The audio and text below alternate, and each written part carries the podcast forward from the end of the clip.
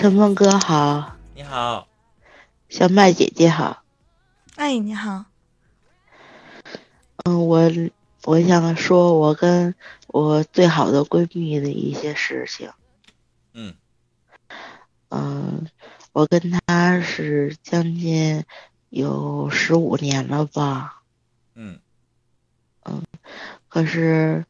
每次他有事儿求我的时候，就对我特别特别好，就说，嗯，怎么怎么着。可是他用着你的时候，就对你特别好。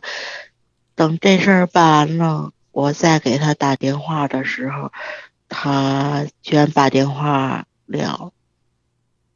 懂了。我我是不是很年轻？你跟我说你现在十几？十几。我没有十，不像十几啊。那你说你多大？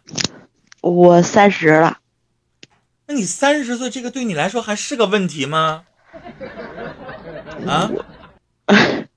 我给你举个最简单的例子，比如说小麦，我们俩在一个单位工作，啊，今天他上节目啊，他临时有事儿跟我说，哥，你替我一下呗，我替了。哦，我我下回再有事儿我又替了。完下回呢，我这边临时有事儿。然后我就跟他说：“小曼替我一下，麦哥，我真替不了你，我身体可不舒服了，我替不了你。那我就下回就是他再跟我张嘴，滚，滚边拉去！你当谁冤大头呢？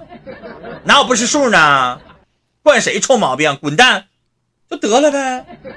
你又不是说十几岁，因为我为什么问你十几岁？你要十几岁，你不懂这个道理啊。有一些朋友大了呼吃的。”你这边有钱了就理你，你没钱了立马就跑了，你惯他毛病干啥呀？不是，我就觉着我们之间十五年，我也想放弃。我说你就不要理我了，可是他每次不说不行。你他是不理他了，你管他行不行呢？你直接把他拉黑，让他一边去，你还管他行不行？干啥？他是不是是那种？那种就是特别利用你的人，可是他脸皮太厚，他臭不要脸，他利用你的善良，你知道吗？重感情，对他比较重感情。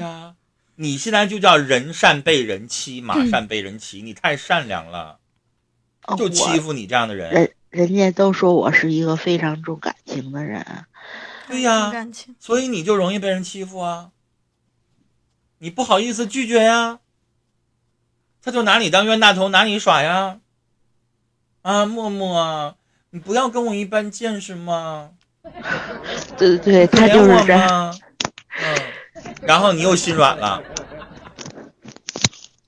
你就下回让他边儿去，还是没伤够，你知道吗？他上一次那你得多贱呐，还得让他继续伤你啊！哎呀，可这不。嗯，前两天的事儿嘛，回今天他又给我打电话，嗯嗯，我在上班嘛，回我就是没有接，回他给我发信息，回我也没有回，我不知道我做的对不对。你呢，就觉得这个人特别不够意思，不识数，就干脆就别搭理他了。你三十岁，我知道交个朋友挺难的。因为到了一定的年纪，会发现真心的朋友越来越少，但是咱身边不缺这样的人，你知道吗？人和人在一起相处，朋友得分呐，远近亲疏，啥样的人知己？我跟你说，有一个就行。酒肉朋友有多少都没有用，就像单位同事，你有一百个，你有一万个，屁用没有。啥样的算是知己？等到你们投票。说，这个选两个人上去，剩下那些人全都被辞退，然后他不选他自己，他选你，这样的人就是知己。啊，有利益的时候完全只顾自己不顾别人的时候，都让他滚蛋。就默默默呢是一个比较重感情的人，你让他直接滚或者是拉黑，这孩子他做不出来，不然这么多年他也不会这样子，他做不出来。我建议吧，他比你大，他比你大，你管人叫孩子。习惯了，习惯了，不好意思。我建议吧，没关系，正常联系。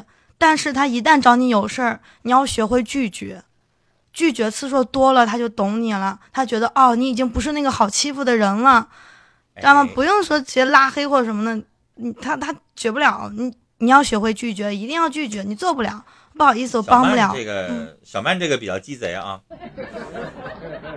你可以让他躺在你的微信朋友圈里，但是你可以暂时不理他，明白吧？这样不得罪人，这个就比较鸡贼的做法，是吧？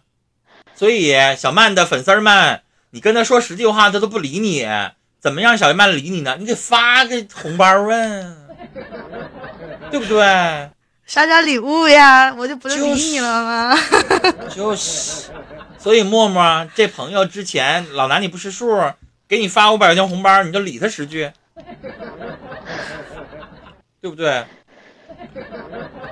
所以默默这个事儿不大啊，就是你就是太善良了。以后呢，学会了把你自己的底线亮出来，然后就算你不得罪他，但是你也有你自己的判断，以后就可以跟他少来往，这个是做的对的，好吗？对，一定要懂得拒绝和自己做自己的事情。我就我就感觉，嗯，我就感觉十十五，我先说，而我感觉那个十五年。我我能，我中我能看清一个人，可是十五年说放弃就放弃，可是我心里也过不了这一关啊。哎呀，默默，所以说我就教你下一招了吗？下一招就是，你找他事儿，找他帮忙，你就慢慢能看透一个人，你就能放下了，因为你发现你找他什么事他都帮不了你，就算你曾经帮过他，你就会你就会看看明白了，你会自然而然就放了了。应该看你自己，十五年的时间你也没有看透一个人，十五年的时间你都没有做好这个决定，说明你太傻了，你太贱了，一直被他伤，一直下不了这个决定，你还要第十六年吗？妹子，咱们就聊到这儿了。有一些事情你自己知道，但是你自己就不做，我们也没招儿啊，道理都跟你讲了，自己你也知道这个人这个特别不够意思，特别不讲理，特别不应该跟他联系了。然后你还忍不住，你老觉得十五年、十五年、十五年，如果你要继续对他好，那你第十六年你还被他黑啊？